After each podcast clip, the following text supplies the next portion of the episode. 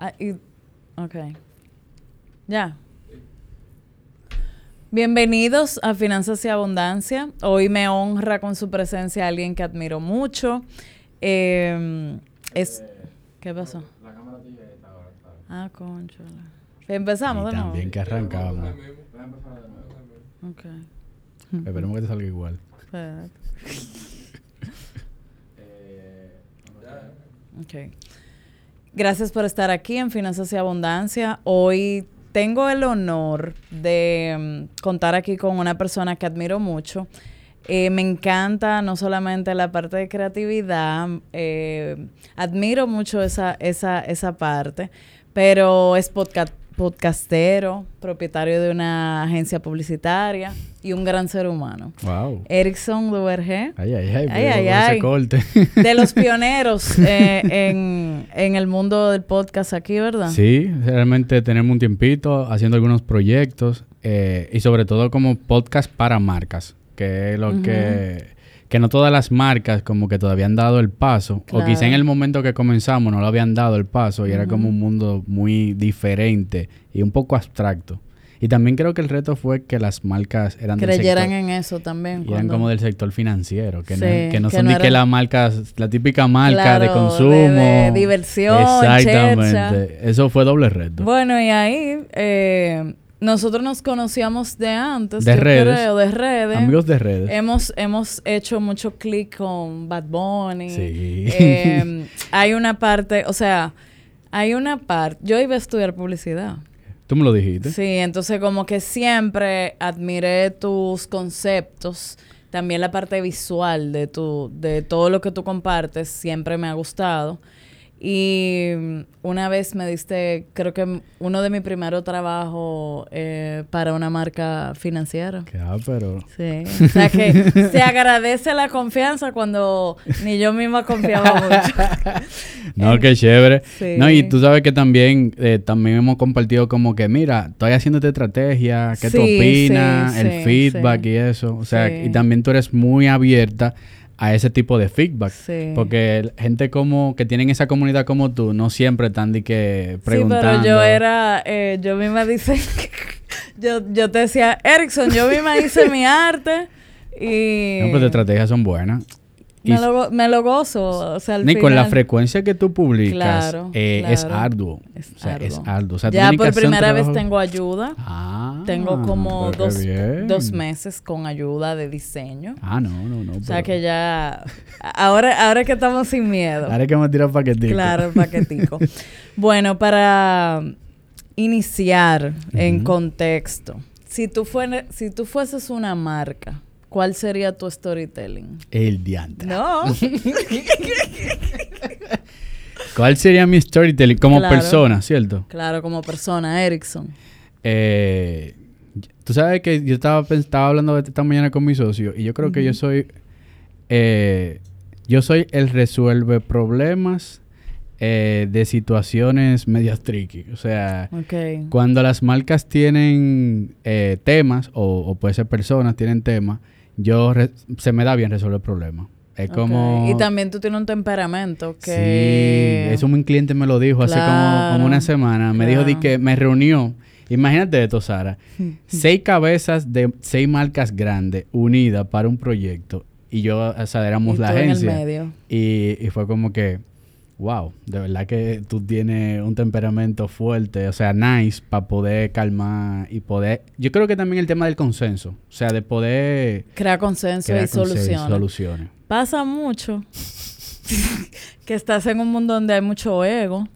Sí. O sea, porque los talentos, eh, imagínate un evento, no sé, de que tienen un actor famoso, una actriz famosa, eh, entonces las marcas, he visto como talento, pero no de esa onda, sino talento... Eh, em, embajadora.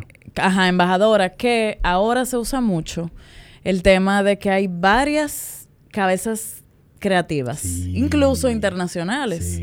Y siento un tema como de em, de para hacer valer una idea o un proyecto, como mostrar esa, esa misma superioridad, de que nosotros sí. Eso es fuerte. ¿Verdad? Eso es fuerte. Entonces tú como, como parte de aquí tienes que dar la cara por tu cliente, pero a la vez ser lo suficientemente humilde de aceptar cualquier cosa que venga de, de esos de esas nuevas eh, y, tú sabes algo más interesante que además de que son personas extranjeras muchas veces de esos creativos tú le llevas seis o siete años. Que por ejemplo puede ser un nativo muy digital y la estrategia es muy digital y tiene que ser muy humilde. Ejemplo, en mi caso, para que un chico de 19 o 20 años te pueda desarrollar una estrategia muchísimo mejor a nivel de Reels que tú. Entonces, como que tiene que lidiar con los egos y también tiene que lidiar con... con apertura tú mismo.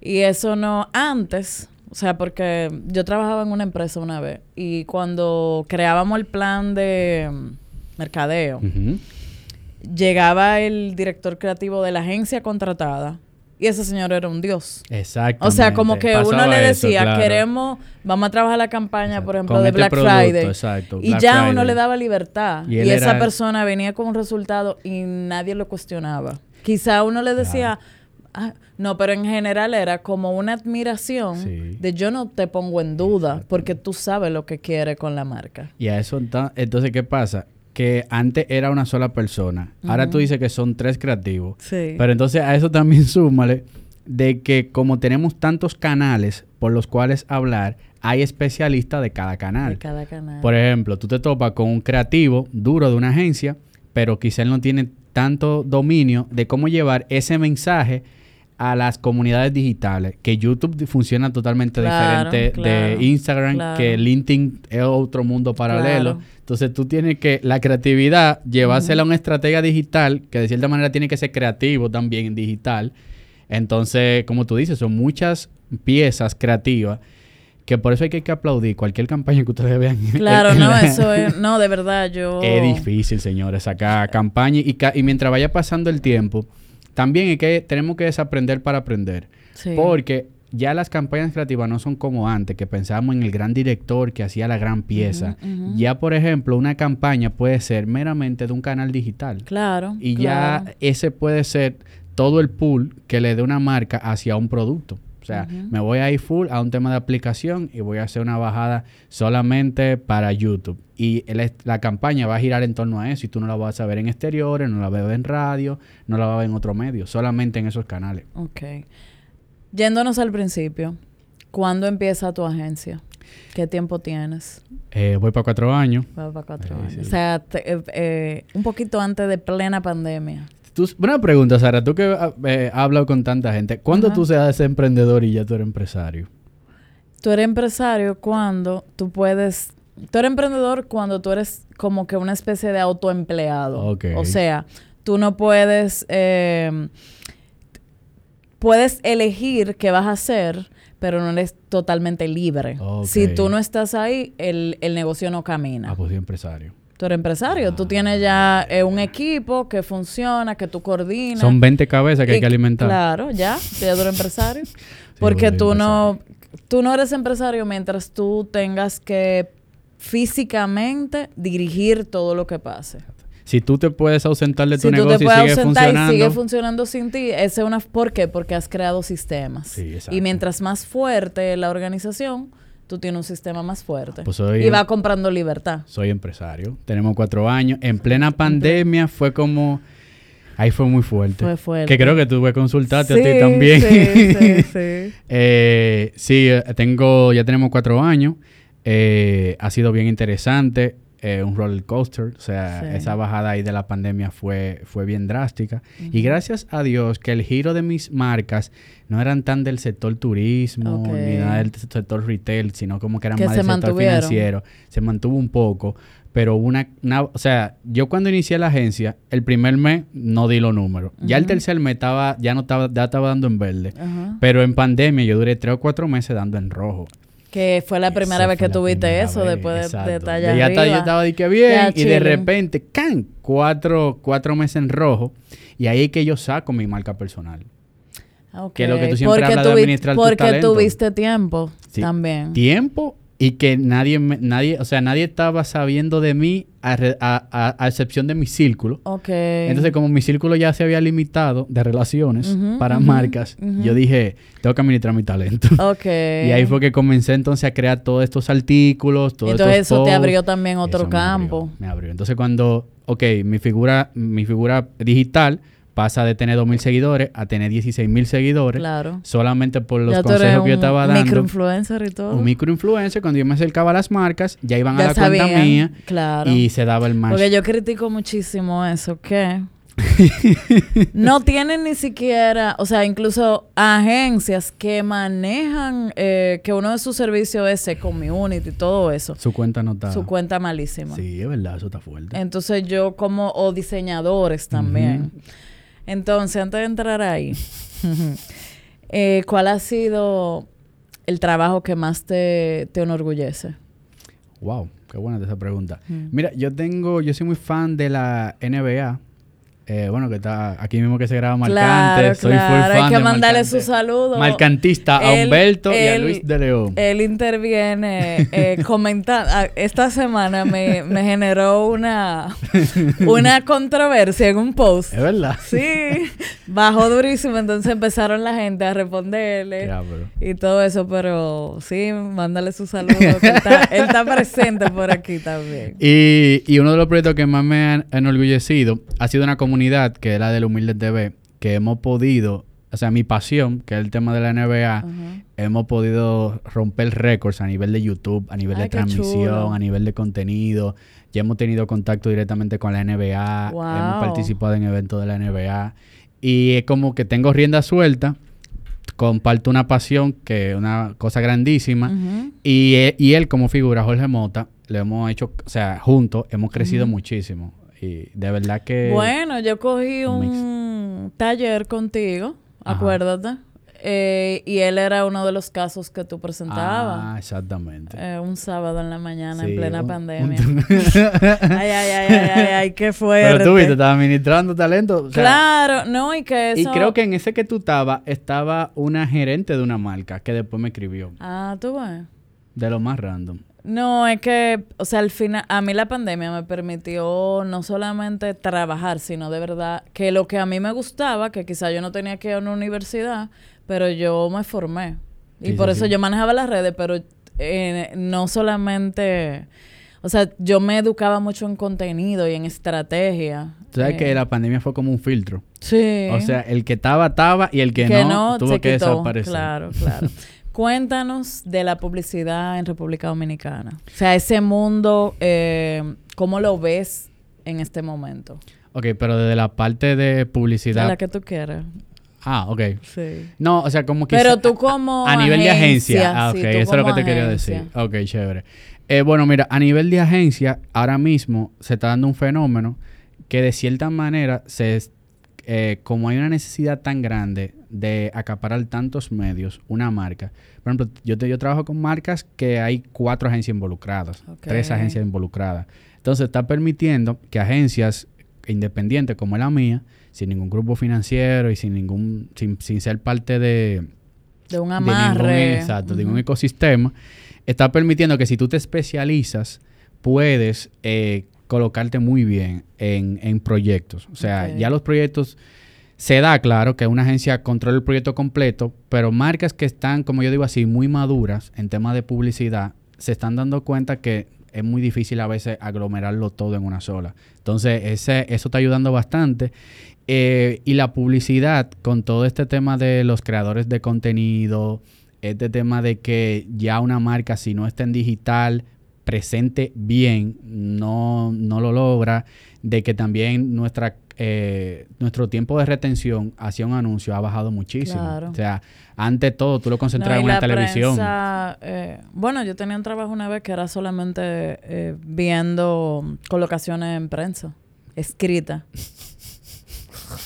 ¿Qué tal ese trabajo? No, porque movía muchísimos millones. No, eh, súper efectivo. ¿Tú hacías como reporte, será? Yo hacía eh, las ofertas que tenían que ver con, lo que se anunciaba y medíamos eh, efectividad y era altísima. No, claro, porque tú antes nada más tenías que decir, tengo este anuncio, lo pongo en este programa y lo pongo en este periódico. Toda la audiencia está aquí. Claro. Ahora fácilmente tú tienes, como te decía ahorita, tienes siete canales. Que dejó de leer ese periódico físico. Hace muchísimos tiempos, pero también tú tienes la gente que aunque no te consuma ejemplo, YouTube es el canal ahora del pueblo, por decirlo así.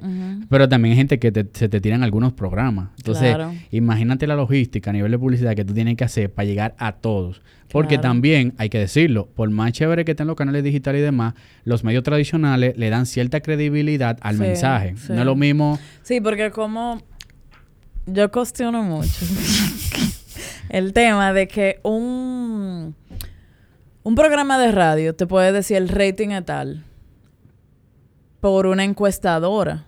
Pero qué tan objetivo es eso. Se hace, se hace bien difícil calcular el rating. Sí, porque si yo te pago a ti como encuestadora, yo voy a salir. Sí. No, no es que es difícil. Eh, el rating de la, o sea radio. Que eh, por eso entiendo que plataformas como esta, tú tienes métricas más fiables. Eso es lo que estábamos, bueno, en Industria Freca, valga la cuña, un evento que se hizo hace como dos semanas.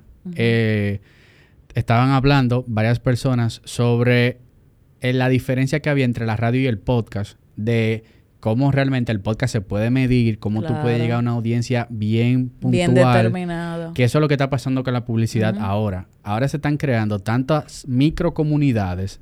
Que cómo tú alcanzas todo. Entonces, si yo, por ejemplo, tengo una marca, temas financieros, tengo a Sara, Sara quizás no tiene el reach como podcast, porque la naturaleza del podcast no es un reach alto, la radio es abierta para todo el mundo. Tu reach, vamos a suponer, son de 3.000 personas, pero son 3.000 personas que por promedio te escuchan un 80%. Dígase que hay una alta fidelidad. Entonces, son muy leales. Son muy leales. Entonces, ok, yo como marca... Eh, tengo que pensar una estrategia para colarme en esa audiencia de Sara. Ahora, las marcas tienen que darle libertad a Sara para que sepa cómo incluir la marca. Porque en el momento que muchas marcas entran a tu contenido, la gente lo siente y la gente no quiere saber de marcas. Entonces tienen que darle esa libertad a la, al, creador. Porque el creador muy bien puede decir como que, claro, no es tu tono, pero de repente un creador más, más agresivo. Ajá, puede decir que, güey, esto lo estamos pagando gracias a esta marca. Claro. Y la marca tiene que de cierta manera No, porque internacionalmente ya sí es. Exacto. O sea, te dicen esto llega a ustedes gracias a tal cosa. Aquí está el espacio. Exacto. Y como que, miren, voy a decir una publicidad ahora. En un in-between, bien. Exactamente. O sea, tiene que ser bien. Pero algo también creo que en el podcast se da mucho que yo anuncio algo que conecte conmigo. Como que es muy difícil que yo promocione, o sea, e, es el estilo. Tienes que, mantenerte fiel. O sea, tienes que mantenerte fiel como a las marcas que tú, que tú trabajas. Que van, sí. Porque... Si no... problema. Y ese tema de los patrons, que de cierta manera está cogiendo forma ahora, pero esa va a ser la base para que las comunidades realmente apoyen y que hagan que, se mantenga esa lealtad y que hagan que tú no tengas que buscar muchas marcas para castigarle su contenido de cierta manera. Claro. Eh, dijiste, o sea, en resumen, lo que es muy complejo el tema de la publicidad aquí, porque no todo el mundo tiene en la cabeza ese análisis tan claro. Sí, es... O, o publicitarias estructuradas, cerradas, que vienen con lineamiento X. No, no funcionan ahora mismo. No, y también está pasando que como tú tienes que de cierta manera o sea, tú tienes que especializarte en algo como agencia. Ok. O sea... No querer abarcarlo todo. No, Evento. No, no, Yo soy digital y ya. Ok. O sea, si me llega un cliente... Eh, sí hago colocación, pero tengo un outsourcing. Ok. O sea, y al cliente se lo transparento. O sea, al cliente le digo, mira, mi fuerte es digital. Claro. Porque, ¿qué pasa? Que dentro de mi estructura, yo tengo a un estratega digital, tengo un director de arte, o sea, tengo una célula compuesta alrededor de digital. Entonces, si comienzo a agregar personas a mi estructura, entonces también a nivel... Puede llegar. Puedo llegarlo, pero... Pero ahora no. Se me abre el pecho. Ok. Y una pregunta, ya como marca. Eh, ¿En qué punto, generalmente, como que yo decido buscar una agencia publicitaria cuando ya son esas marcas de muchísimo renombre? ¿En qué punto yo eh, tú sugieres que alguien, tú le digas, mira, para tú crecer de aquí en adelante, eh, una agencia publicitaria te va a sumar. O sea, como que cuál sería, qué parámetros yo tenía que, tendría que tener claro como eh, emprendedor o como empresa, en qué punto yo debería buscar una ayuda de una agencia. Sí, claro. Mira, pasa mucho que tú tienes tu proyecto, está muy enfocado, tú estás muy claro para dónde va el proyecto, pero tú eres una mente quizá de negocio, era una mente que de cierta manera es creativa, te pueden salir ciertas cosas, pero quizá lo que tú quieres decir no lo estás tratando de, de, de convertirlo. Entonces, cuando tú necesites el apoyo de una agencia, cuando quizás no está siendo tan efectiva la manera en cómo tú estás tratando de vender tu producto. Entonces, también qué pasa que la gente le tiene mucho miedo a las agencias, quizás por los costos. Por costos. Sí. Pero se, por ejemplo, con, mi agencia se dan muchos tratos en los cuales trabajamos proyectos puntuales. Por ejemplo, se me han acercado eh, literal startups que están arrancando, que quizás tienen, vamos a poner un ejemplo, tienen un presupuesto de 100 dólares. Y ese presupuesto de 100 dólares es para ellos poder llevar a 100 personas a, que le llenen un formulario. Yo tengo un servicio que, mira, te vamos a trabajar esta campaña, te vamos a hacer este landing page para que llegue a este punto. Y se crea una relación también de cierta retroalimentación de parte de una fuerza creativa hacia, o sea, dándole una nueva visión a lo que tú estás diciendo. O sea, que la, la, que la gente Claro, no todas las agencias son así. Yo soy una agencia totalmente nativo digital, o sea, todos tenemos veinte y pico de años en la agencia. Venimos como ¿En la vida o en la agencia? En la agencia, todos. ¿Pero cuántos años tú tienes? 26. Pero te lo entiendo. O sea, tú tienes veinte y pico de años y tienes seis de vida más. Exactamente. Porque tú echaste los dientes. Eh, y arranqué a los 13, Sara. Ah, a trabajar a los Yo a los 12. O sea, eso, eso pero, pero ha traído sus frutos. O sea, arrancar, arrancar pronto. pero ahora es que falta, mambo. pero sí, o sea, la, la, la gente debe de ver las agencias más como... como aliados. sí, como aliados. Y ustedes, por ejemplo, como agencia, rechazan clientes. Claro. Uy. Tú sabes que nosotros somos muy de vibras. Muy de vibras. O sea, que nosotros somos de vibra porque que yo defiendo mucho a mi talento. Okay. Entonces, si un cliente viene a atropellarme mi talento, si un cliente viene a irrumpir ese Estoy ambiente... Estoy casi yéndome a trabajar para allá. si viene a interrumpir ese ambiente... Ya, no. se daña. No, no, no. Porque también mi, mi talento es que me ha llevado donde yo estoy. Claro, Entonces, si yo pierdo esa... Y si nosotros vemos que, que yo estoy viendo también que se da mucho porque que el 50% de mi trabajo consiste en guiar eh, microempresarios. Eh, ahora se hace más fácil subcontratar un tema de redes, por ejemplo.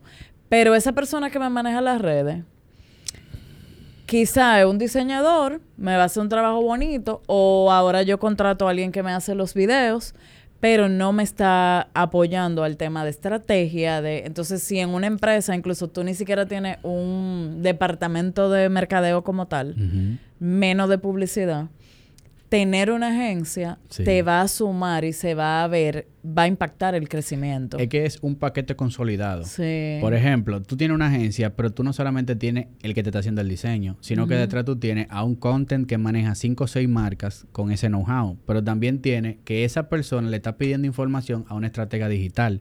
Entonces ya él sabe decirte, mira, fulano es lo más efectivo para eso, o tal medio, o tal... Exactamente. Que con lo otro tú crees que te estás ahorrando dinero porque vas a conseguir un ahorro, pero a la hora de la hora no vas a tener un impacto en tu negocio a la larga. Y tú sabes lo que más pierden las marcas cuando no tienen este tipo de apoyo, capitalizar sus esfuerzos. Claro. O sea, hay veces que Ay, tú porque qué bueno que tú hablas de eso, porque cuántas campañas lindas mueren, mueren en un post, porque cada día todo perece más. No, que tú, un story tú dura 24 horas y un feed con este algoritmo que tiene Instagram ahora, tú le salen dos semanas. No, ya yo, por ejemplo, un reel que subí ayer ya se muere con el que subo Se muere total. Entonces, hay veces que tú estás teniendo muy buenos resultados en físico y tú quieres amplificarlo en digital, pero si no tienes ese acompañamiento, se te hasta de cierta manera te desespera, porque tú dices, ven acá, pero yo estoy enseñando esto y nadie lo está viendo. Yo te voy a decir algo, por ejemplo, cuando mi papá lanzó su empresa, eh, un edificio, eh, eh, un gran lanzamiento,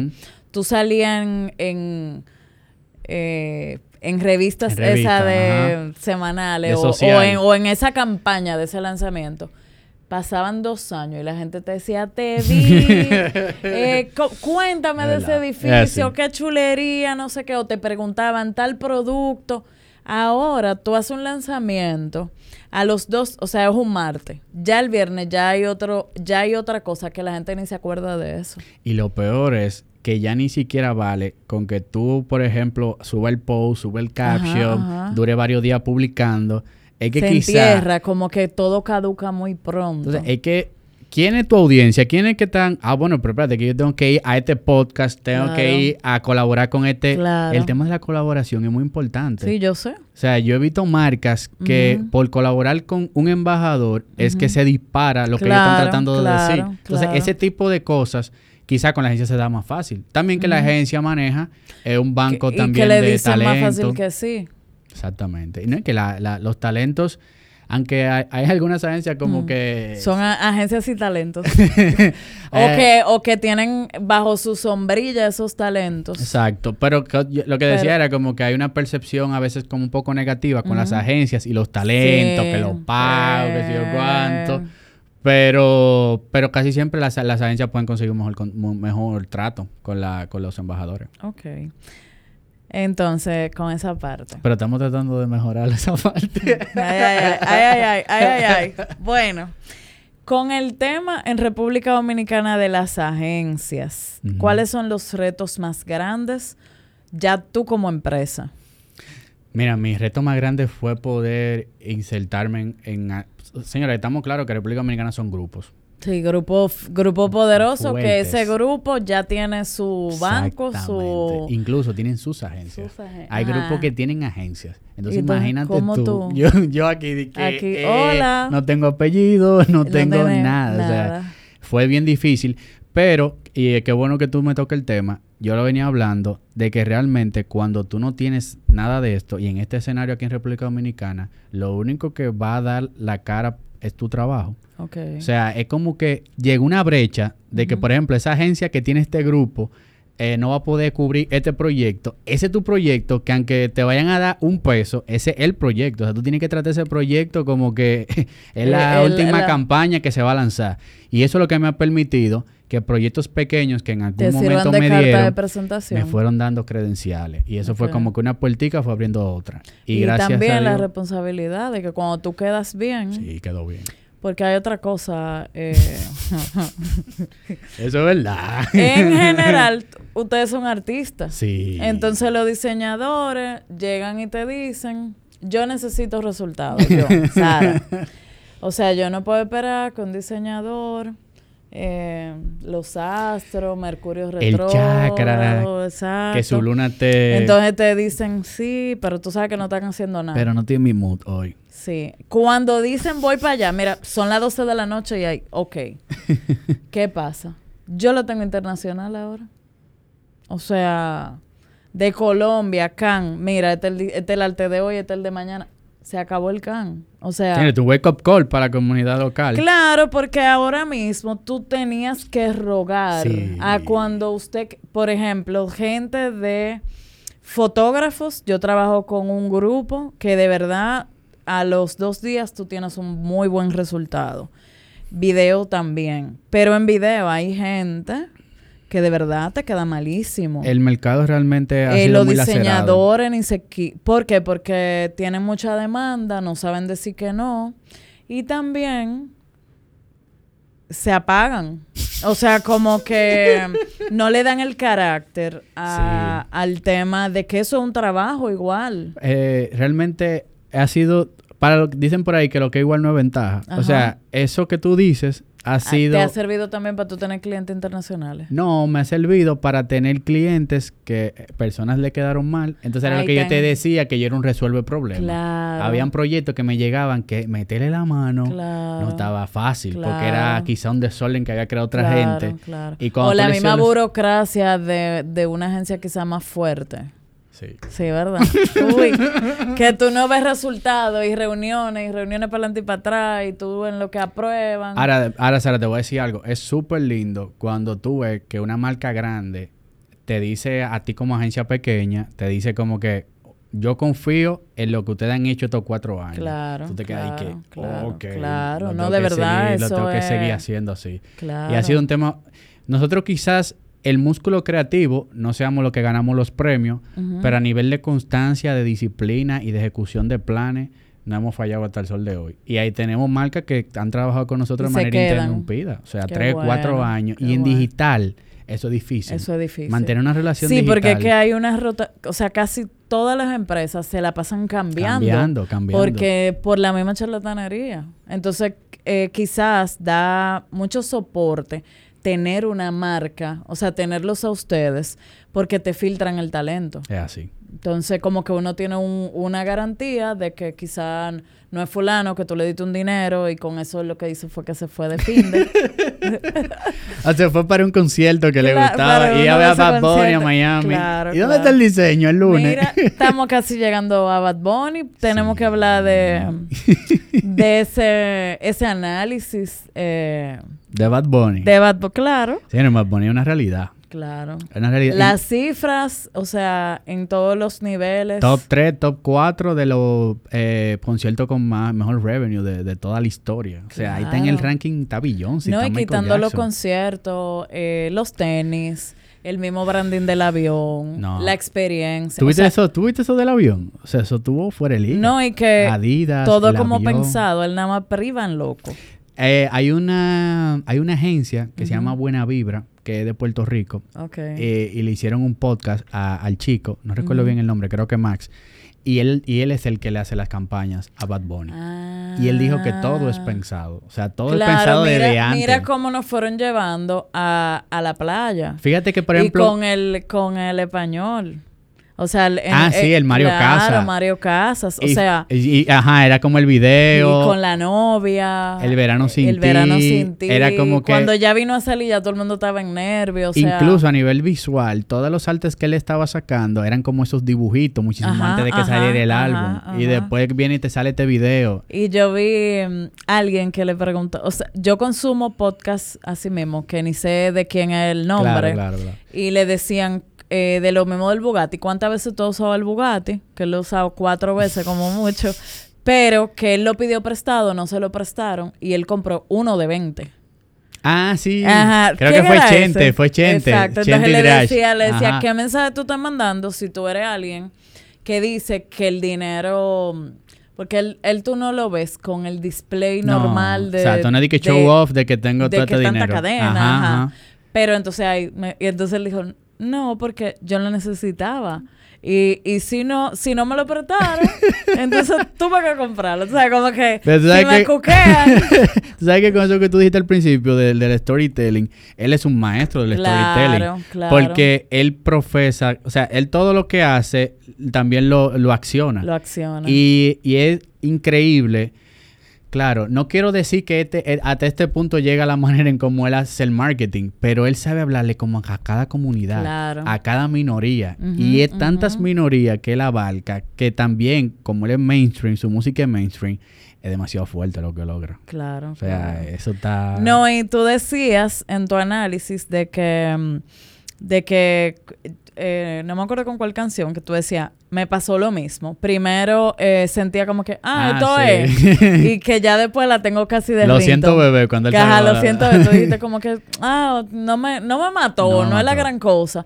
Pero que ya al otro día casi la estaba usando de ringtone. Pero te voy, a, te, voy a, te voy a invitar a algo. Ajá. Este fin de semana, trata de tirarte el álbum entero de Un Verano Sin Ti. No, pero es que esa es mi vida. Porque yo trabajo Pero, con pero como en un mood. O sea, si tú te lo tiras como en un mood Ah, de sí. parrilla y en una playa o en una piscina, yo creo que él lo grabó entero el álbum ahí. O sea, tú ah, conectas de una manera.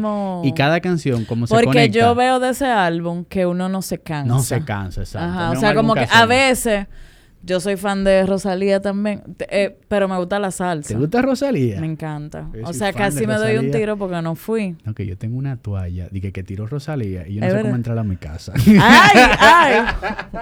Yo tengo un pedazo, yo soy muy groupie. Yo tengo un pedazo de toalla de Jerry Rivera. Mi dinero de, de, experiencias yo lo gasto en conciertos, en cosas de reírme, donde no se hable de números. Pero, eh, por ejemplo, hay veces que estoy escuchando a Rosalía y ya la tercera ya no puedo, o sea, no le puedo ir pisar. Rosalía es media canzona después de tres canciones. Pero sí, entonces, por eso mis playlists eh, me da un poco, no lo puedo compartir con todo el mundo, porque así mismo sale un montón de estrellas, una salsa, como sale... Eh, ¿Tú eres salsera? Me encanta. ¿Qué? Me encanta la salsa. Wow. Sí, pues full salsero también. Sí, yo ah, sé. Pero qué, pero qué, Y nada, vamos con el podcast. Tu podcast... Eh, dale mente. Dale mente. Es como que, señores, a mí no me sofoque. que yo lo que voy a hablar sin presión. Pero hoy yo escuché JP Morgan. Oh. O sea, en un momento, yo no me acuerdo, como que el primer episodio que yo escuché era algo bien ligerito. Ajá. Pero este, eh, salí de ahí conociendo datos históricos de armas, de la mujer de él.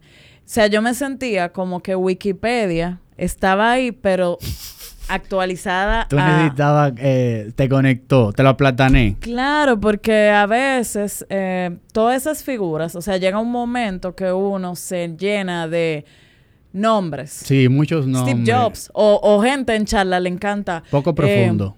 Claro, o te, o te dicen una frase que tú estás cansado de oírla. y tú dices de quién es, de Steve Jobs. Sí, ¿Steve Jobs era gringo o, era british? y tú dices que no sé. Pero siento que quien escucha un episodio de cualquiera de lo que tú, de lo que ustedes hablan, Ah, yo creo que el que hoy fue de Navidad, que tú eres anti-Navidad, oh, ¿verdad? Sí, que, ajá, que la Navidad es liquid paper de los paganos. Somos almas gemelas.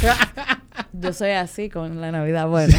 Pero eso fue, y yo, te, y yo te escribí. Sí, sí, tú me escribiste, sí, me acuerdo. Pero eh, escuchando, o sea, siento que mm, tiene un gran potencial, sobre todo para temas de jóvenes, de gente que se quiere educar con algo sin el sin la presión de que me lo tengo que aprender para un examen. Exactamente. Eso no ha pasado muchísimo. Hay gente que no ha escrito literal que estoy que tenía un examen, te escuché y, lo comprendo. Exacto, lo comprendo, lo comprendo como lectura comprensiva. Es una lectura y ustedes lo van leyendo, ¿eh? No, para nada.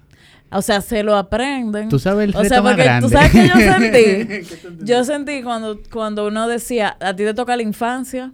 Ah, Porque te le decía de que... departamento de infancia. Ajá, departamento de infancia arranca. O sea, como cuando uno se dividía las partes de una exposición. No, para nada. Tú sabes que e, esto es lo más chévere del podcast. Y esto por eso es que ha durado 34 episodios. Este es lo único, o sea, todo lo que ah, me importa del podcast es que tanto a Ramón como a mí nos gusta mucho este tipo de temas, pero se nos hacía difícil profundizar en los temas, que es lo que tú dices, sabemos mucho nombre, pero no profundizamos. Y es como que tenemos una lista de personajes o de hechos que han pasado y el reto es llegar a la cabina sabiendo del tema. Pero no sabemos por qué la, no, no, le, le, le, vaya, o sea, cómo se va a desarrollar. Cómo se va a desarrollar. Y arrancamos, sí, claro, tenemos como te fechas puntuales, ese tipo de cosas, pero la conversación se va dando. Entonces, es un reto para mí de yo no quedar mal frente a Ramón, claro. porque arrancamos a hablar de JP Morgan y yo no sé nada. Es como que es, obligándome a mí a conocer, aprender. Y a él de tu lado. Y a él es de mi lado. Es como que tenemos una, una dinámica entre los dos de que no nos podemos fallar, de aprender este tema. Y realmente, de verdad, que eso ha sido de las mejores cosas, porque de después que tú hablas de 34 temas, y que son temas quizás de la vida cotidiana, que cosas que pasan. O quizás como figuras que no tuvieron ese protagonismo, que no es un Cristóbal Colón. O sea, no es algo trillado, que tú te vas a encontrar en cualquier sitio eh, referencias, pero tú ves el banco ahora mismo.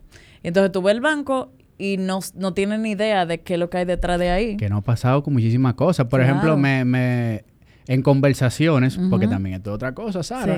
Quizá cuando ya tú estás teniendo cierta si exposición. Él te, si posición, te tocan tigres. O sea, yo me sentaba en una mesa a hablar, ejemplo, de, que de whisky, diferencia de whisky, de bourbon. y por qué whisky es denominación de origen. Y todo eso fue de un podcast que me salió. Entonces, realmente me ha ayudado también. Porque cuando uno tiene cierto conocimiento, cultura general, sabe muchas eso cosas. era, eh, uno, en mi casa siempre había selecciones. O, o, las revistas, yo consumía muchas revistas. Y siempre, entonces, como que para tú hablar tienes que leer mucho. O sea, porque tú, puedes, de mejorar tú puedes forzar un tema, aprenderte algo, pero realmente tienes que dar mucha página para la izquierda para tú mantener una conversación. Y tú sabes que también hay muchas cosas que dependen mucho de la publicidad. Por ejemplo, todos estos temas económicos que están pasando influyen en todo tema de publicidad. Claro. Y es como que, mira, vamos a ver qué fue lo que pasó con la crisis del 29, qué fue lo que pasó con la crisis del 2008. Entonces, esas crisis, cuando tú la dominas, tú dices, no, pero espérate, que yo no, puedo sacar este mensaje. entiende el, el, consumo. O sea, y son patrones que se repiten. En una de esas grandes crisis de España, se, hay un plato famoso. De cocina yo no sé mucho, pero... Ese sí. Eh, era con cascaritas de papa. Tú lo sabes cuál es ese plato. Eh, todavía hoy se usa muy fancy en... pero era por esa crisis. Pero vino por la crisis, ¿por qué? Porque no había comida. Entonces lo que hacían era para que hubiera algo que poner en la mesa en la noche, cascaritas de papa. Ay, mi madre. Que, se aprovechaba todo. Entonces se le ponía una salsa y esa cascarita ya será la cena. Wow. Pero es un plato que tú lo pides. Que tú lo pides en un restaurante. Un restaurante español. Y vino de una crisis. Y vino de una crisis. O sea, entender esa parte. Pero mira esa conversación que tú abriste ahí en cualquier reunión. Tú, rompes ahí con eso. no, y tú sabes que me da mucho miedo con, con todo esto. El tema de que te cortan un pedacito siempre entiendo que voy a caer presa en eso. Ay, sí. Como que te cortan un pedacito, entonces Erickson dijo que tal cosa, que tal cosa. A mí me lo han sacado en privado, ah. pero para hacerlo como a otro cliente. Y ah, yo dije bueno, le tengo para decir que tengo una vida personal, que mis opiniones que no tienen que ver nada no, pero que puede ser, ah, ok, o sea, no de la vida personal, sino de un de una posición en un momento. Una posición que quizá la marca Porque no como tú te vas en una, ¿Me entienden? Claro. Y quizá, mi, y quizá mi mente, quizá, por decirlo así, es muy de derecha. Y hay marcas que no son tan de derecha. Sí. Y es como que... Eh. Y este pedacito aquí, ¿qué es lo que...? bueno. Pero bueno, realmente es un tema personal y de verdad las marcas también tienen que, que buscar, esa, buscar el ritmo a eso. Pero sí, yo... Y eso ha ido mejorando mucho. Sí, ha ido mejorando. Y son más, son más empáticas también. Y, los, y también, señores, los gerentes de marcas también son están humanos evolucionando y son, gente que consumen podcast. Claro, gente muy chula, me encanta mi gente. que vivan los brand Que vivan, claro, claro. Entonces, eh, con el tema del podcast, te vi eh, que se, se nos está yendo la esencia con las cámaras. Ay, es verdad. espérate que está en la cámara. Claro, entonces cuéntame, ¿qué tú entiendes? Tú, tú decías, o fue Rubén, que el podcast es para escucharlo y YouTube es para comer. Era más o menos eso, sí. Era como que la magia del podcast se estaba yendo con la cámara. Estaba yendo. Sí, yo entiendo que sí. Y mira, mira, lo que acaba de pasar ahora. Yo me sentí full en intimidad contigo y es todo pero micrófono. Pero se te olvida la cámara. Pero se me olvida la cámara. Entonces, desde que tengo que entender que me están grabando, me estoy editando. Ah, te está editando. De repente yo hablo más con cómodo. con un app nuevo que hay. que, que uno... Be eh, real. Sí. Está buenísimo ¿Siente que el mundo va para allá? No el mundo, pero hay una, una gran audiencia que sí. está buscando... Yo mismo. Yo, mismo. Yo, me mato. O sea, cada vez estoy compartiendo solo mi trabajo. por Sí, se está... Porque es que también... Y, óyeme, está súper chévere que usen el video porque de cierta manera tú también quieres recrear la historia. Pero estamos no, y cuenta de qué va la aplicación para el que nos escucha. Eh, ah, que no sabe. Esta es una aplicación, me la recomendó Willy Rodríguez, que era con el que yo Ay, hacía. era con Willy, sí. Con los trucos, y Willy estaba en España y fue por eso fue un sábado en la mañana. Exactamente. Entonces, eh, Willy fue que me la recomendó, siempre estamos activos. Me dice, bro, prueba esta aplicación. Es una aplicación que se llama Be Real. Te permite, tú entras a la aplicación y ella te manda una notificación para que tú subas una foto en el momento. No puede editar, no puedes subir la foto de tu galería, tienes que tirarla en lo que está pasando ahora. Te tira una foto por adelante y te tira una foto por atrás. Entonces, cuando te agarró, tienes que publicarla. Entonces, para tú ver la foto de tus amigos, tú tienes que publicar uno. Porque también lo que está pasando con Instagram. tú subes, subes, subes. Sí, yo, te doy, yo te doy, yo te doy, y ya. Y no está pasando. Entonces, como que ese, ese between realmente puede funcionar. Yo incluso en mi bio del, de cuando me creé la cuenta puse de que estoy en esta aplicación a ver si dura tres meses en República Dominicana. Pero creo que sí, que hay una necesidad de, de eso, de volver otra vez a la realidad. Eh, de menos filtro. Menos filtro. Incluso con el mismo tema del podcast, yo creo que estamos haciendo un aporte muy grande a eso, a que la gente deje de, de verse tan, tan Yo, por ejemplo, el podcast eh, lo empecé primero en pandemia. Yo consumía mucho podcasts de España. Y estaba aburrida, ¿verdad? O sea, como que en el poco rato libre que no era trabajo, yo arrancaba el podcast.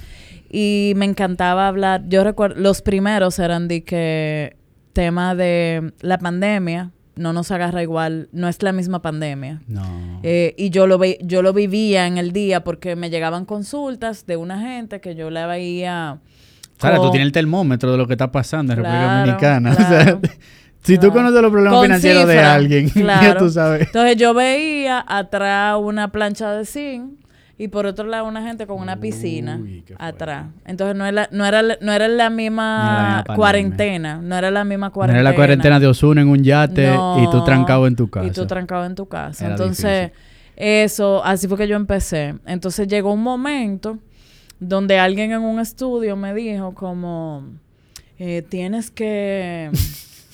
y yo, mira, o sea, yo tengo...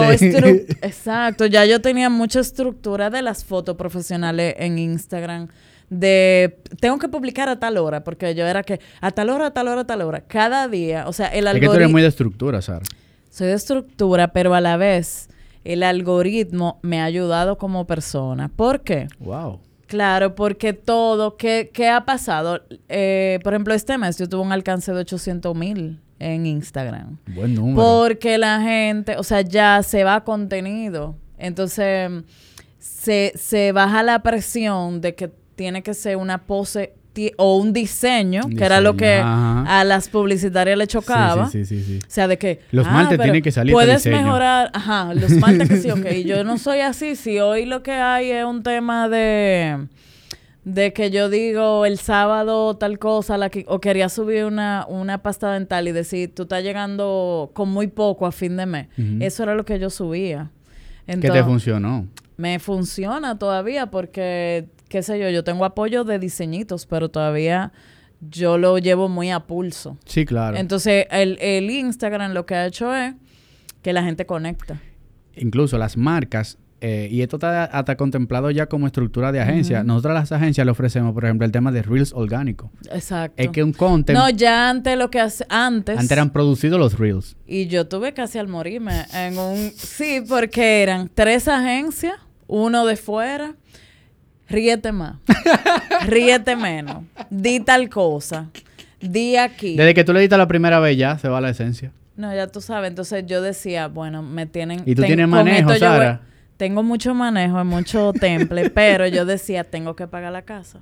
Pero tú sabes que yo lo que iba a decir, o sea, mi intención era decirle, Háganlo ustedes. Y, valora. y yo decía, mira, como uno ve esos actores o critica películas, hasta locales, y él lucha que se coge fuerte. Cuando tú tienes que. No es lo mismo. Hoy amanecí, quiero decir tal cosa. Eh, entonces me da, me da brega. Entonces, ¿qué ha pasado? Misma agencia, mismas entidades, lo que dicen es ame tu contenido. Sé tú, Sé tú y la verdad es que el público lo valora.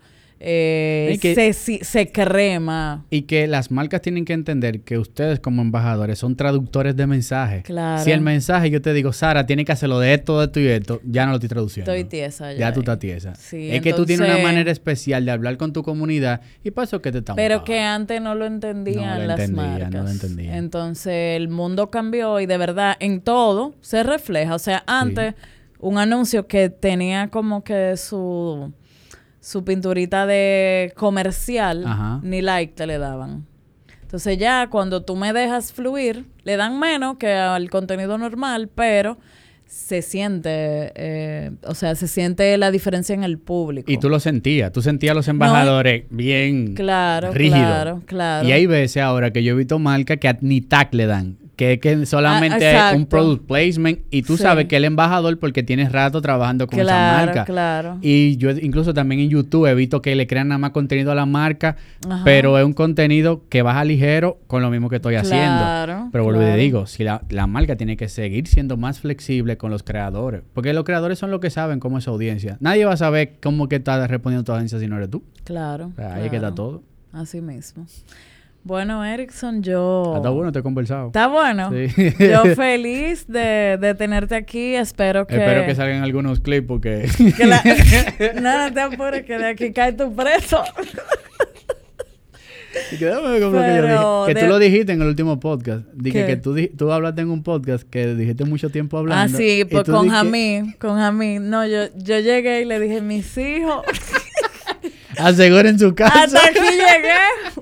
Y le decía así a mi mamá, a mi familia, bueno, yo duré dos horas y no sé cuántos minutos. Edítenme. Eh, no, no, no, yo, yo me encomendé al Todopoderoso. Pero gracias a Dios, yo no te puedo explicar. Ese episodio de Jamí, eh, todavía hay gente que me dice, llegué a ti por ese episodio de Jamí, no te conocía. Sí, ahí es que tú Eh, conectas más. Sí, sí. Eso es lo que se está sí. buscando ahora. O el que se queda, una persona que dura todo ese tiempo contigo. Tu hijo. Ya, ya. No, ya ellos me dicen Dios te bendiga. o sea que eso, eso es lo bonito, de Claro verdad. que sí.